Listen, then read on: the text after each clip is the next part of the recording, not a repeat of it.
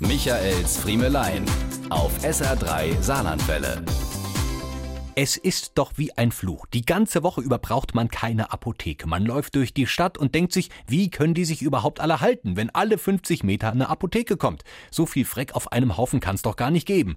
Aber dann, just am Wochenende, passiert es. Entweder bekommen die Kinder Fieber, in der Regel circa fünf Minuten nachdem alle Apotheken die Rollgitter runtergelassen haben, oder man selbst wird von irgendeinem akuten Leiden geplagt und benötigt dringend lindernde Medizin.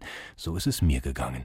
Eingeschnärrt, Hexenschuss Autos an einem Samstagmittag kurz nach eins. Alle Apotheken dicht, aber ein Schmerzmittel muss her.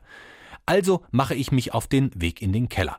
Nein, nicht zum Weinen, sondern um aus dem Altpapier die Zeitung mit den Notdiensten wieder hervorzukramen. Und tatsächlich, da gibt es eine offene Apotheke ganz in meiner Nähe, nur zwölf Kilometer entfernt. Vor Ort angekommen stehe ich guter Dinge vor der automatischen Schiebetür, aber Pustekuchen, die geht einfach nicht auf. Dabei ist in den hinteren Räumen ganz deutlich Licht zu erkennen. Die restliche Apotheke aber ist dunkel.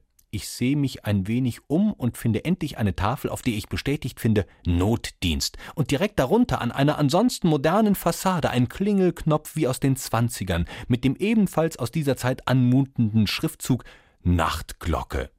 Es ist zwar erst Samstagmittag, aber trotzdem betätige ich beherzt die Nachtglocke. Und siehe da, es regt sich was. Aus dem mysteriösen Räumchen im Hintergrund kommt eine Apothekerin auf mich zu, mustert mich durch die Scheibe, ob ich ja kein Schwerverbrecher bin und entscheidet dann offenbar, dass ich durchaus einer sein könnte. Denn sie macht mir nicht etwa die Schiebetür auf, sondern bückt sich auf Hüfthöhe und öffnet ein Kläppchen von der Größe eines Kartenspiels.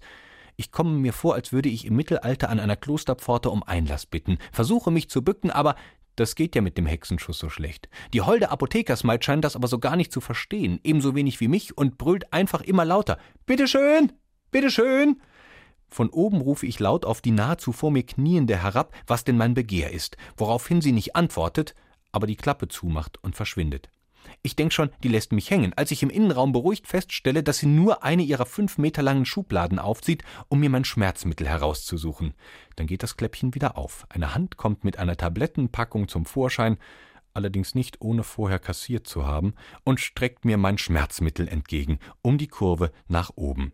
Ich stelle mir vor, doch der Schwerverbrecher zu sein und ihre Hand jetzt ganz einfach festzuhalten aber dann obsiegt der Drang, doch möglichst schnell nach Hause zu kommen. Ich ruf noch Danke und auf Wiedersehen, aber da ist die Klappe auch schon wieder zu und das unheimliche Wesen verschwunden.